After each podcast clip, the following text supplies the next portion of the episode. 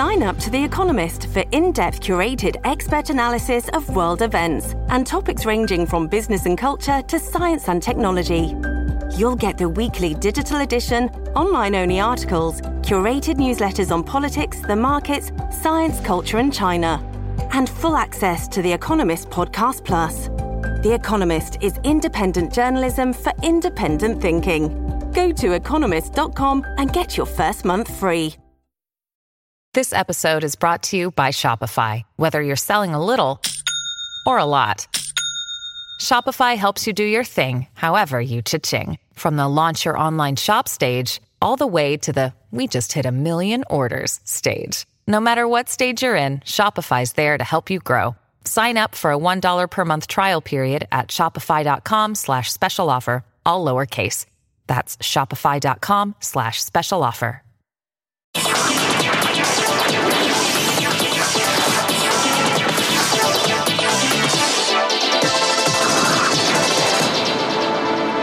Hola a todos y bienvenidos a una nueva edición de Clicks. Soy María Santana desde los estudios de CNN en Nueva York. Recuerden que postearemos partes de este programa en cnne.com barra clicks y facebook.com barra clicks CNN. Comencemos. La tecnología está jugando un rol vital en Tokio 2020 para elevar la experiencia de la audiencia. Este es el caso del sistema 3DAT. Además, un padre desarrolla un exoesqueleto para que su hijo con parálisis pueda volver a caminar. Y conozca al robot ecológico programado para limpiar nuestras playas.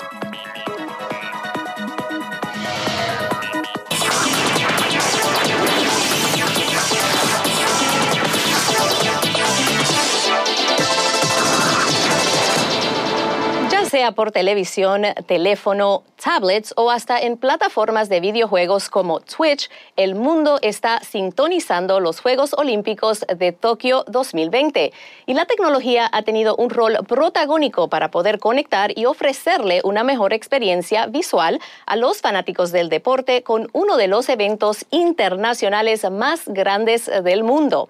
Este es el caso de 3DAT un innovador sistema de gráficas desarrollado por Intel.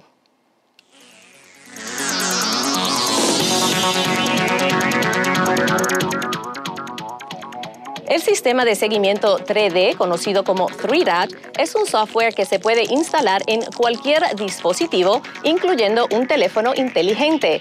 Es desarrollado por Intel en asociación con Alibaba y los servicios de transmisión de las Olimpiadas.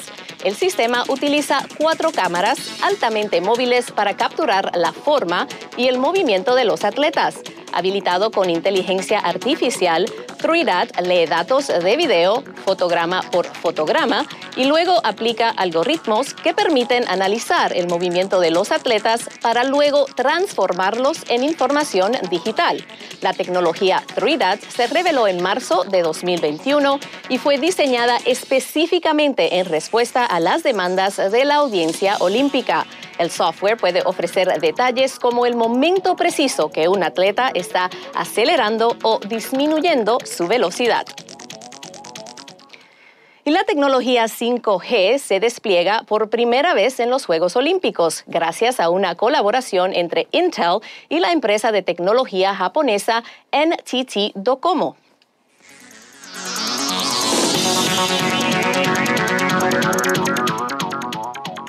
Y mientras tanto, el gigante de la tecnología china Alibaba colaboró con los servicios de radiodifusión olímpica para desplegar un nuevo sistema de computación en la nube.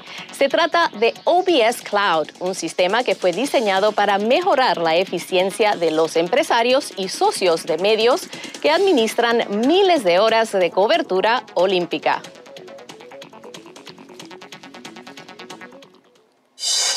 Y para contarnos más sobre la tecnología de estos Juegos Olímpicos, nos acompaña la experta en cultura digital, Kathleen de Monchi. Kathleen, bienvenida y gracias por estar con nosotros. Eh, Kathleen, sin duda la pandemia eh, de COVID-19 cambió literalmente las reglas del juego para todos nosotros y definitivamente para las Olimpiadas. Entonces te pregunto, ¿qué tan importante han sido los avances tecnológicos para poder llevar a cabo estos Juegos Thanks. Después de un año de retraso? Bueno, gracias por la invitación en este año tan importante para los deportes mundial. Eh, tienes razón que los Juegos Olímpicos, primero tenemos que decir que están comenzando un año después de lo programado originalmente por el motivo de la pandemia global. Y durante este tiempo, bueno, ellos, el Deportes aprovechó y adaptó la tecnología para cambiar la forma en que operan las confederaciones, desde garantizar, por ejemplo, la seguridad de los atletas hasta redefinir la participación de los fanáticos. Y bueno, dado que los Juegos continúan sin fanáticos este año en persona eh, debido a la pandemia, la tecnología está en plena exhibición. Como estabas hablando, el Intel 3DAT es la primera tecnología que mejora la transmisión utilizando la inteligencia artificial y visión computadora para mejorar la visualización de los fanáticos. Y bueno, estos datos que son hechos en tiempo real, eso es lo que es interesantísimo, es casi tiempo real, con cámaras de videos de 4K aprovecha todos los algoritmos, los más avanzados, para dar informaciones bueno, a, los, a la gente que está mirando, los fanáticos, pero también da información para evaluar y ajustar las actuaciones de los atletas. Así que eso es algo muy interesante y que pienso que también va a apoyar al atleta que está en su casa, que va a correr todas esas informaciones para nosotros también poder mejorar eh, cómo es que, que hacemos gimnasia, cómo es que corremos, etcétera. Sí, es increíble pensar que eh, los primeros Juegos Olímpicos fueron eh, televisados en 1936 en blanco y negro y ahora tenemos una experiencia completamente inmersiva en la palma de nuestra mano. Eh, todas estas herramientas que han sido desarrolladas, ¿cómo han también ayudado a los propios atletas a tener que competir en estadios prácticamente vacíos, no solo para sentirse apoyados por su público, sus fans, pero también algunas herramientas que se han desarrollado para mejorar su, su actuación en la competencia? Claro, bueno, estamos viendo, por ejemplo, esta semana Carissa Moore que se enfrentó a Budebeck, que es la, para la primera medalla de oro del deporte de surf. Ella se cargó de todo el análisis de rendimiento. Uh, el americana ganó eh, por casi 7.6 y medio la medalla de oro. Ella utilizó olas artificiales y tecnología con un anillo portátil. Entonces, teniendo todas esas informaciones y bueno, para nosotros podemos, tenemos las informaciones que ellos tienen en tiempo real. Yo tengo dos preguntas. Primero, la, ya, no hay ninguna cosa de privacidad. Ahora sabemos todos los detalles de todos los atletas. Y bueno, eso es un cambio totalmente diferente y hay cuestiones de éticas que estoy segura que se van a preguntar, porque ahora todos los detalles están afuera, allí mundialmente, y, ese edge competitivo eh, va a estar abierto para, para todos. Así que es muy interesante eso. Sí, claro. Entonces, todas estas eh, tecnologías, ¿tú crees que se van a poder usar eh, en la vida como un vida corriente de, una persona? ¿Va a llegar a nosotros, a las personas en sus hogares?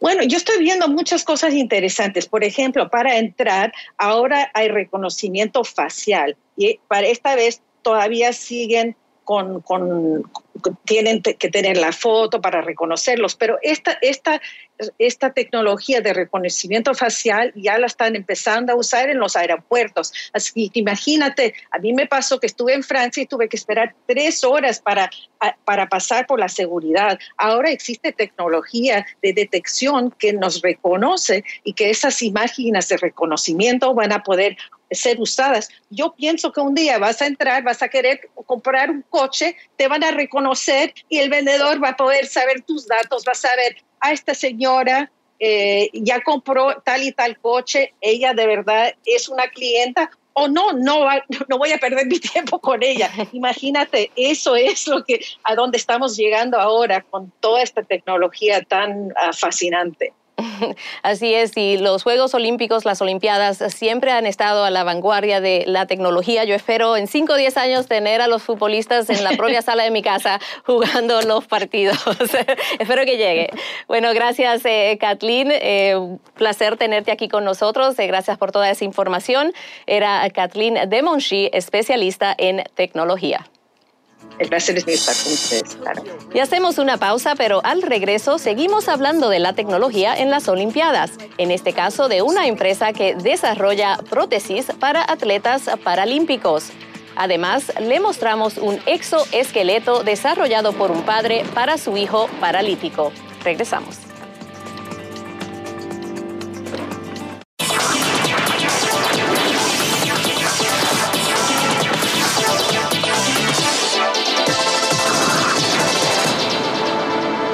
Las empresas responden a los desafíos tecnológicos de los Juegos Olímpicos. Selina Wang habló con Zyborg, una empresa emergente que fabrica láminas prostéticas de alta tecnología para atletas paralímpicos, una propuesta innovadora que da soluciones al mercado deportivo. Veamos.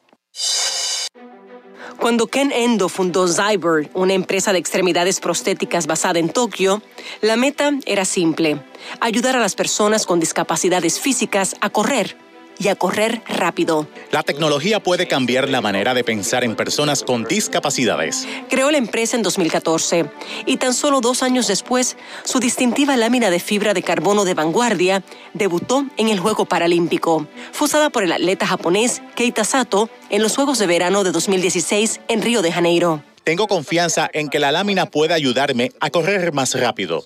Estaba muy orgulloso de mí mismo por lograr una medalla en una lámina de Seaboard. Cinco años después, la lámina de Ken Endo será utilizada en el Juego Paralímpico una vez más. Esta vez por los atletas internacionales, el estadounidense Jared Wallace y Kimberly Alkemed, que compite por los Países Bajos. La compañía integra un sector de empresas emergentes en Japón que crece de a poco y que actualmente tiene unas 10.000 empresas. Algunos informes valuaron el mercado en 4.300 millones de dólares en el 2020. Ahora, con la mirada en el mundo sobre los Juegos de Tokio, los jóvenes innovadores japoneses como Zyber esperan aprovechar la atención. ¿Cuáles son las innovaciones en su lámina prostética que la diferencia de los competidores? La fibra de carbono es muy cara y también toma tiempo fabricarla a una forma. Nuestro enfoque es encontrar atletas interesados en trabajar con nosotros e intentar analizar su manera de correr con los datos e intentar maximizar su, potencial, utilizando ese conocimiento para fabricar la prótesis.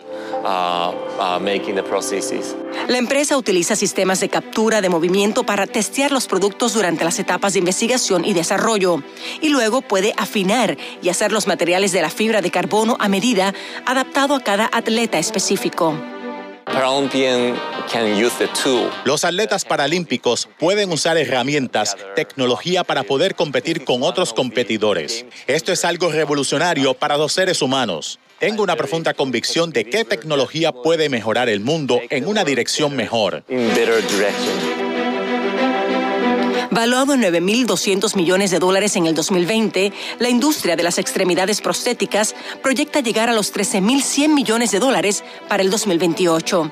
Y semejantes dispositivos avanzados pueden tener un precio alto.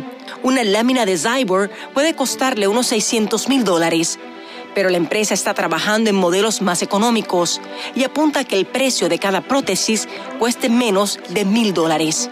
Uno de los obstáculos es el costo de la lámina. Buscamos que sean asequibles para cualquier atleta puede disfrutar correr con la lámina. Hasta que eso ocurra, la empresa ha desarrollado una colección en donde la gente puede alquilar sus láminas por una fracción del costo, 500 yenes o menos de 5 dólares al día. Espero que todos los atletas puedan disfrutar correr con la lámina. Los analistas dicen que si bien el mercado japonés ha tardado en utilizar las empresas emergentes, eso ha cambiado en años recientes.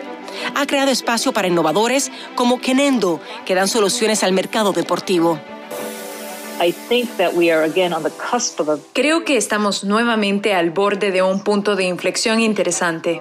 Que hay una enorme cantidad de empresas con mucho entusiasmo que están surgiendo y que pueden resolver problemas reales, en particular por medios tecnológicos. Es muy fascinante estar en Japón ahora, porque creo que estamos en un punto de inflexión histórico de mucha importancia dentro de la sociedad y de la economía a nivel más amplio.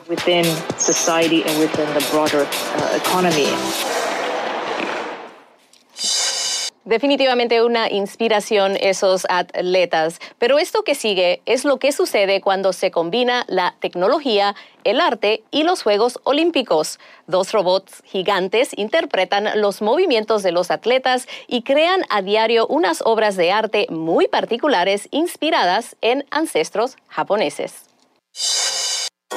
We've got 15 tons of gravel.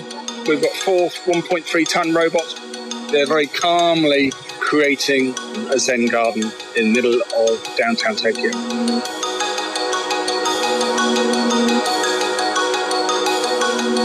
It's inspired by sort of classic Japanese dry landscape, or Zen gardens with a very carefully placed rocks. And the raking is done by a series of industrial robots. I just thought that this would be quite an extraordinary thing in obviously the home of both of these things.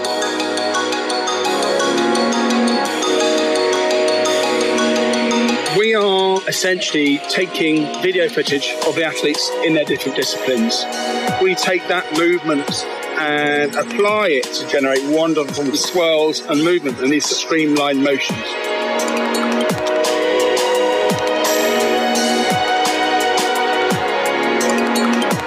I always consider myself a little bit like a conductor. So I'm working with an orchestra. The robots are part of that as are my fantastic team. We have technologists, we have creatives, 3D designers, programmers, software developers, all working as a collaborative team. We're using machine vision, algorithms, computers help us process thousands of frames.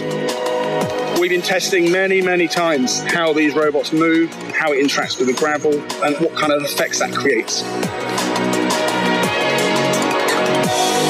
Seeing it on the ground after all this effort has been fantastic, and people are queuing up to walk around this piece and contemplate, photograph, film.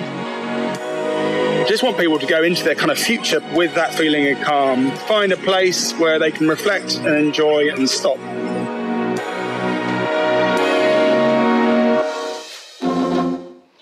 Hacemos una nueva pausa y al volver les presentamos un robot muy especial.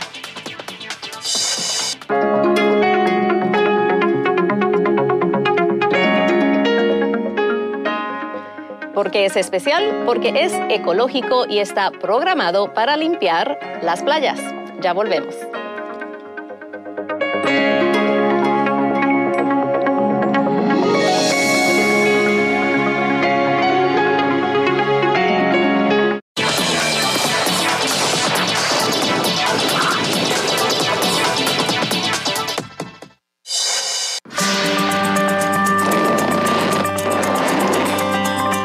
Esto que vemos es el exoesqueleto de Wondercraft, diseñado para ayudar a personas con dificultades de movilidad. El proyecto es obra de Jean-Louis Constanza, cofundador de la compañía, quien lo creó para su hijo Oscar, afectado por problemas neurológicos que le impiden mover sus piernas. Según reporta la agencia Reuters, se trata de un armazón exterior que sostiene y simula el movimiento del cuerpo. De acuerdo a Constanza, Oscar le dijo un día que inventara un robot para que lo ayudara a caminar. Y él le cumplió su deseo con este diseño, que ya se vendió a docenas de hospitales de Francia, Luxemburgo y Estados Unidos por unos 176 mil dólares cada uno. El exoesqueleto se sujeta a hombros, pecho, cintura, rodillas y pies y funciona con una orden de voz. Una vez activado, le permite al usuario ponerse de pie y caminar, uno más ligero para comercializarlo con particulares.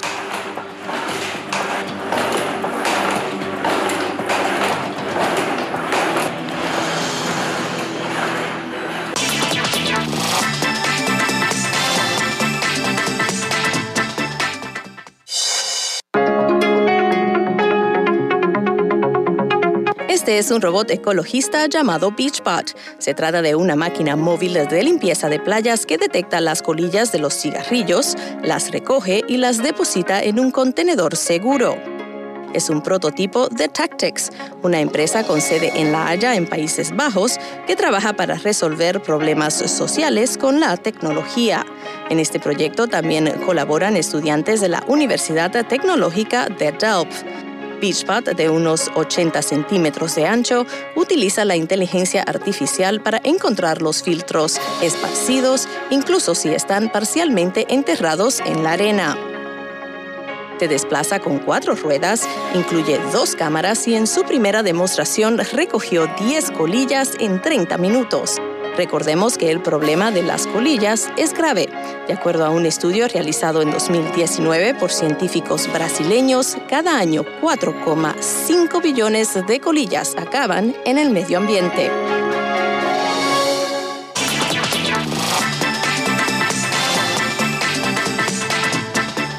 Lamentablemente se nos acabó el tiempo por hoy. En redes estamos en facebook.com barra.